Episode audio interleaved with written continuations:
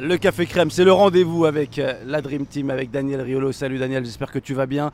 Daniel, on a notre première éliminé, le Qatar, et puis un match, une journée d'hier, euh, comment te dire, pas très prolifique en termes de buts. Qu'est-ce que tu as pensé de cette journée?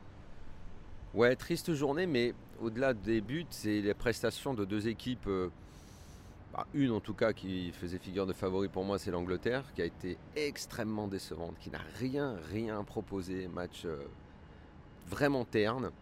Bon, les Pays-Bas, euh, c'est plus habitué euh, à être dans le groupe des, outsiders, mais pareil, très décevant aussi, vraiment. euh, alors que sur le premier match, bon, c'était dit que c'était quand même une belle équipe avec de bons joueurs. Donc ouais, pas une belle journée de Coupe du Monde hier, mais en plus quand ça vise deux équipes dont on attend beaucoup, ça donne à l'arrivée quelque chose de pas très beau. L'équipe de France va enchaîner avec son, deuxième match. Il y a la Tunisie qui jouera juste avant.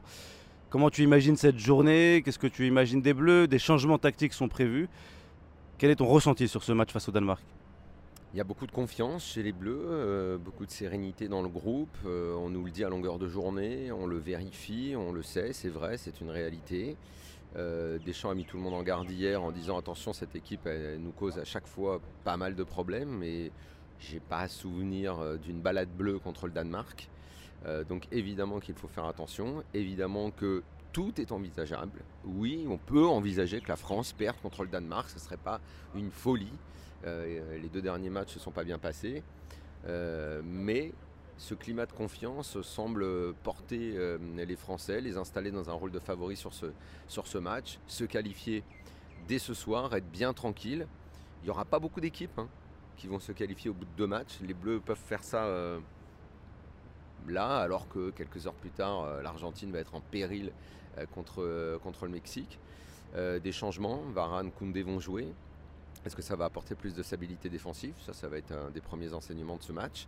Pour le reste, rien ne va changer. Ça va être, ça va être la même équipe. On va voir si elle est portée par le même enthousiasme, par le même dynamisme. C'est un vrai test. Jouer le Danemark, c'est un vrai test.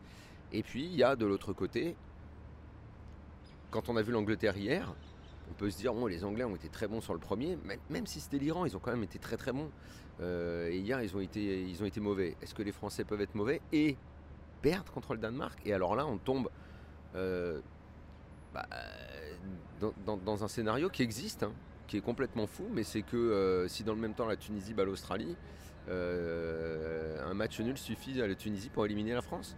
C'est un truc de fou, mais qui est pas, un- qui est pas, qui qui est- qui est- c'est- pas- pas fou. Il faudra absolument dans ce cas-là battre la Tunisie sur le, sur le dernier match. Donc tout est assez indécis et tout peut devenir très tranquille en cas de victoire contre, contre le Danemark. Après c'est, après, c'est une autoroute avec logiquement un huitième euh, à la portée des Bleus et là on peut commencer à, on peut commencer à rêver. Quoi. Merci Daniel. Espérons qu'on va, qu'on puisse continuer à rêver. Et j'aime bien ton scénario. Franchement, j'aime bien. Avec la Tunisie qui gagne ce deuxième match, j'aime bien. Et qu'un match nul suffise à la Tunisie pour éliminer les Bleus, c'est un monde qui existe.